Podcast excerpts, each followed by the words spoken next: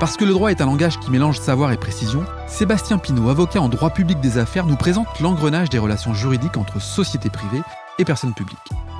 Comment anticiper les litiges dès la réponse à l'appel d'offres? Qu'attendent les personnes publiques d'un prestataire privé? Ou encore en quoi le droit contribue au mieux vivre ensemble?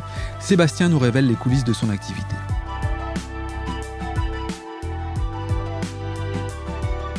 Épisode 13 Les relations entre entreprises privées et personnes publiques. Bonjour Sébastien. Bonjour Laurent. Sébastien, vous êtes euh, avocat en droit public des affaires. Vous travaillez en grande partie sur les relations publiques-privées, alors à la fois du côté des entreprises et du côté des personnes publiques. Oui, tout à fait. C'est quoi des personnes publiques? Des personnes publiques, ce sont des personnes euh, euh, qui ont des prérogatives de puissance publique, donc l'État, des ministères, des collectivités territoriales, des villes, des régions, des établissements publics, ou même des associations ou des sociétés concessionnaires de, de services publics. Ok, alors pour mieux imager finalement votre champ d'intervention, est-ce que vous pourriez nous donner quelques exemples de dossiers que vous, vous traitez? Oui, alors avec euh, notre équipe euh, droit public des affaires, on intervient à la fois sur les aspects réglementaires et sur les aspects contractuels. Mmh. C'est-à-dire que les entreprises euh, ont des relations réglementaires avec les personnes publiques quand elles doivent demander une autorisation pour faire une activité, par exemple, mmh. donc un permis de construire ou une autorisation d'exploiter une installation classée pour la protection de l'environnement. et puis elles ont des relations contractuelles quand elles obtiennent des marchés publics ou des concessions, des contrats publics de manière plus générale auprès de personnes publiques pour faire des, euh, développer des projets. Donc il y a des règles d'un côté et des obligations et des devoirs de l'autre, si je comprends bien. Oui, tout à fait. Et puis alors, euh, euh, sur ces deux aspects-là, nous, on intervient à la fois sur des missions de conseil et de contentieux, mmh.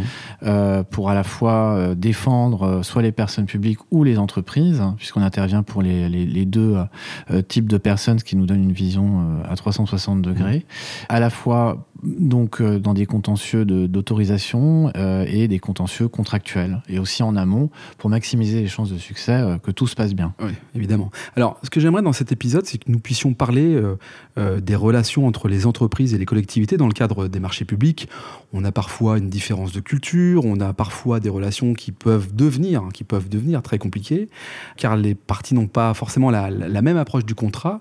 Est-ce que vous pouvez nous éclairer justement sur ces, sur ces relations entre entreprises et, et collectivités bah alors euh, l'objectif c'est que ça se passe bien oui. et, euh, et, souvent dans beaucoup de cas ça se passe très bien. Hein. Les personnes publiques et les personnes privées euh, font passent des contrats et réalisent des projets ensemble tous les jours. Mais les personnes publiques, ce qu'elles vont s'attacher à faire, c'est avoir une visibilité en amont du budget qu'elles doivent consacrer aux opérations et aux projets. Et donc elles vont avoir une culture du service fait et, et du contrôle des deniers et des dépenses publiques pour déployer les projets les personnes privées, elles ont la culture de la satisfaction euh, du client, évidemment, mmh. mais elles ont aussi des objectifs de rentabilité. Oui. Donc parfois, euh, euh, ça peut révéler des intérêts antagonistes au fur et à mesure de l'exécution d'un projet. Oui, parce que j'imagine que si on parle par exemple de matières premières, entre le début d'un contrat et puis finalement la finalité du contrat, si le coût des matières premières évolue, il faut le prévoir dans le contrat. Sinon, ça peut être une foire d'empoigne entre les, les, deux entités. Oui, tout à fait. C'est typiquement le genre de sujet qui, qui peut poser des difficultés, euh, surtout euh, quand il y a des grandes fluctuations ou en, en temps de crise.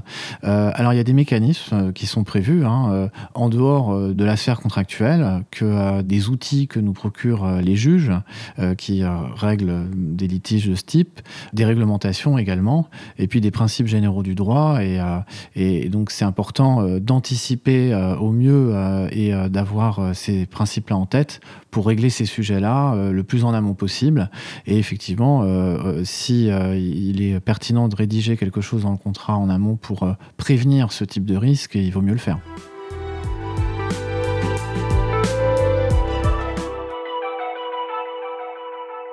Sébastien, quels sont les, les, principaux motifs de litige que vous rencontrez entre personnes publiques et personnes privées? Est-ce que vous avez deux, trois exemples à, à nous présenter? Alors oui, j'ai des exemples. Alors, euh, c'est vrai qu'on pense aussi euh, au rôle de l'avocat, euh, surtout euh, à, à, un rôle en, en, cas de litige, mmh.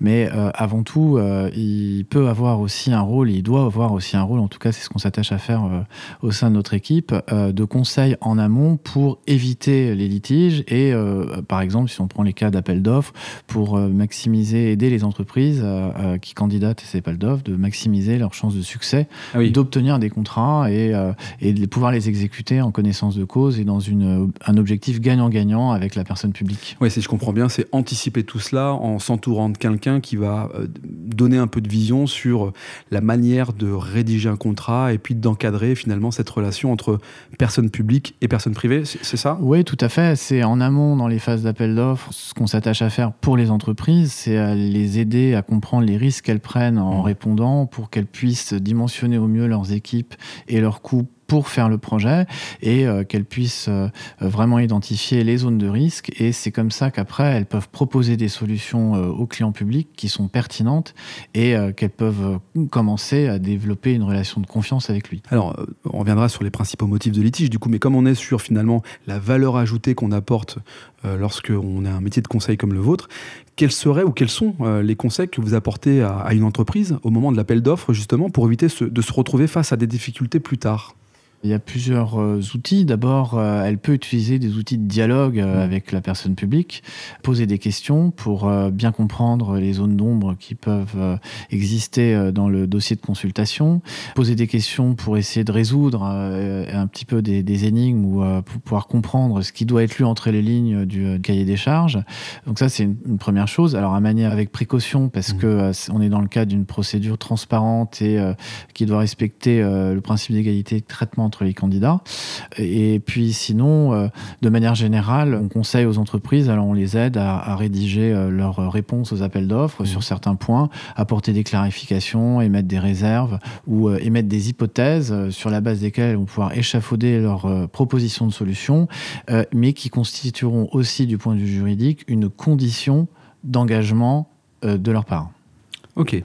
Euh, l'entreprise donc euh, suit euh, les préconisations parce que j'imagine que parfois l'entreprise se retrouve au milieu d'une situation où elle se dit bah, mon, avocat, mon conseil m'oriente plutôt sur cette euh, manière de faire, mais est-ce que je vais louper ou pas la faire Enfin, il y, a parfois aussi le sentiment euh, et la crainte parfois pour un, pour un client de se dire oh là là, si je, si je suis ces préconisations, euh, j'ai peut-être peur de perdre l'affaire. Alors effectivement, c'est une phase, vous avez tout à fait raison Laurent, hein, délicate mmh. et on, dans les phases d'appel d'offres, en général, on intervient aux côtés de nos clients en extrême urgence. Ah Quand ils se rendent compte d'un point qui doit être purgé, ou d'un problème qu'ils auraient pu euh, identifier.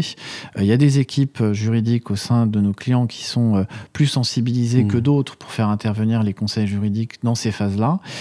mais effectivement, bien souvent, on intervient à la, à la fin du processus, alors qu'en réalité, beaucoup de décisions commerciales et financières pour proposer une solution client ont été prises mmh.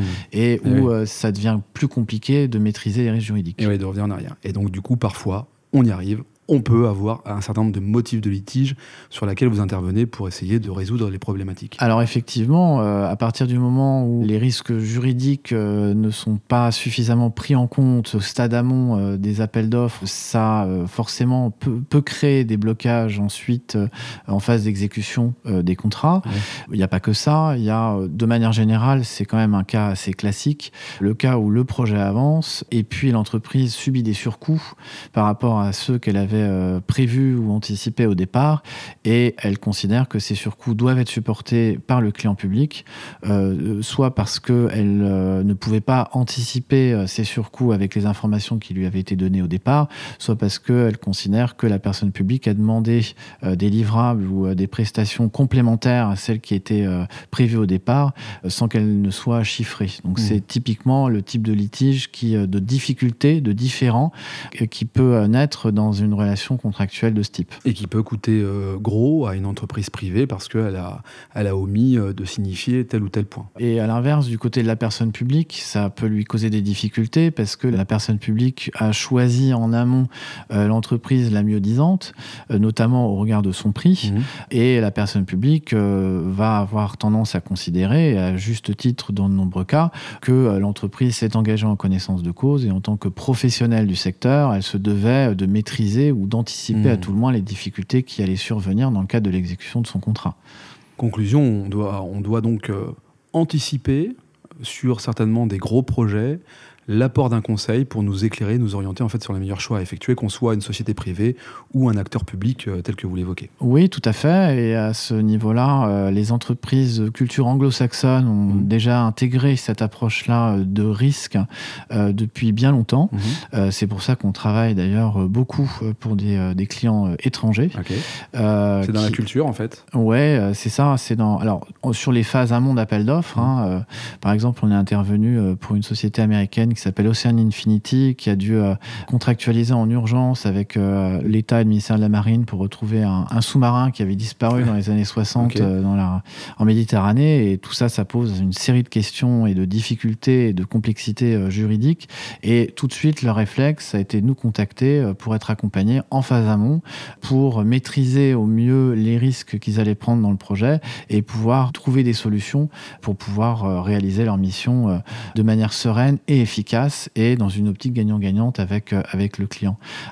Les, les, entreprises euh, françaises hein, euh, internes ont aussi de plus en plus cette culture-là. Ce réflexe. et ce réflexe. Mais effectivement, c'est important. Alors, il ne faut pas en abuser non plus. Il y a des, il y a des situations dans lesquelles c'est pas nécessaire. Mmh. mais c'est important quand même d'avoir cette vision-là des choses, de pouvoir s'entourer en amont quand il faut et de développer une relation de confiance avec un avocat sur ces sujets-là qui puisse se tenir prêt à intervenir et qui connaisse la culture de l'entreprise pour pouvoir agir dans les moments en urgence.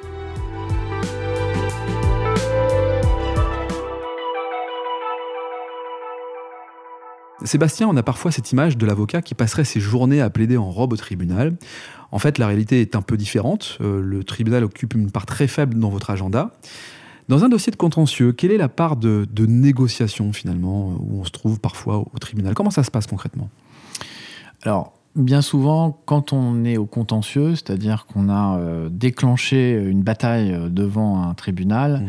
c'est un petit peu tard pour euh, essayer de renouer le dialogue et, négocier avec son co-contractant. Mmh. Ça arrive quand même néanmoins. Alors nous, on intervient en phase pré-contentieuse, c'est-à-dire donc après l'appel d'offres, mmh. une fois que le contrat est attribué, que des difficultés commencent à surgir, on intervient pour aider soit la personne publique, soit le prestataire à dialoguer avec sa contrepartie, à trouver des, solutions et des outils existent hein, mm. pour parvenir à, résoudre les difficultés. Mais euh, soit quand c'est pas possible, ou alors quand on doit prendre date devant, auprès du tribunal pour éviter de perdre le droit d'assigner mm. euh, et de résoudre l'affaire euh, devant un juge, si jamais on n'arrive pas à finaliser la négociation, effectivement, on saisit le juge.